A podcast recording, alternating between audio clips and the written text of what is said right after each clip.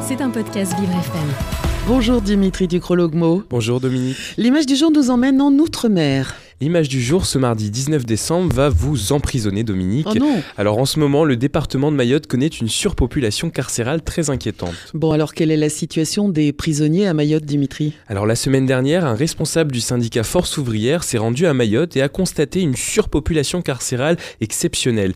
L'unique prison de l'île compte actuellement 636 détenus pour une capacité d'accueil de 278 personnes. C'est le taux de surpopulation le plus élevé du territoire français avec 270 matelas au sol.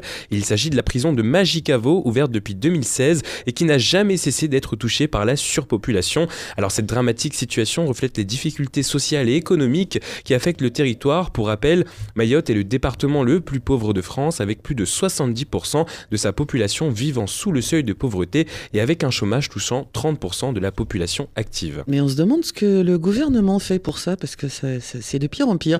Alors il faut dire qu'à Mayotte, le taux de criminalité, bah, forcément créé par cette situation, est particulièrement élevé. Effectivement, l'île connaît une délinquance durablement installée depuis ces dernières années. Les atteintes aux personnes, telles que les vols avec armes, les agressions et les meurtres entre bandes rivales, notamment jeunes, sont les infractions les plus fréquentes. Le problème, c'est que cette criminalité génère un grand climat d'insécurité à laquelle les pouvoirs publics répondent exclusivement par l'incarcération plutôt que d'investir sur la prévention. Alors la solution pour le moment serait d'ouvrir une nouvelle prison à Mayotte. Et justement, le ministère de la Justice prévoit la construction de 15 000 places de prison d'ici à 2027 afin de garantir des conditions de détention dignes, à offrir au personnel pénitentiaire de meilleures conditions et à développer le travail en détention. Mais le département de Mayotte n'est pas inclus dans le plan 15 000 places, de même que les autres départements et régions d'outre-mer. Bah, c'est bien dommage. Alors ce plan s'inscrit, il faut le dire, plus largement pour lutter contre la surpopulation carcérale en France. Tout à fait, alors nous parlions de Mayotte à l'instant, mais les chiffres à l'échelle de tout le territoire français sont tout aussi préoccupants. Avec 75 130 personnes incarcérées au 1er novembre 2023,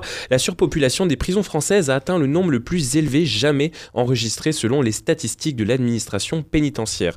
À la même date, les capacités des prisons françaises étaient de 60 975 détenus. On a donc une densité carcérale globale s'établissant à 123,2%. Une densité beaucoup plus présente dans les maisons d'arrêt. Alors les maisons d'arrêt, ce sont les lieux où sont incarcérés les détenus en attente de jugement, donc présumés innocents, avec un taux d'occupation de 147,6%. Et en raison de cette surpopulation, 2668 détenus sont contraints de dormir sur un matelas posé à même le sol.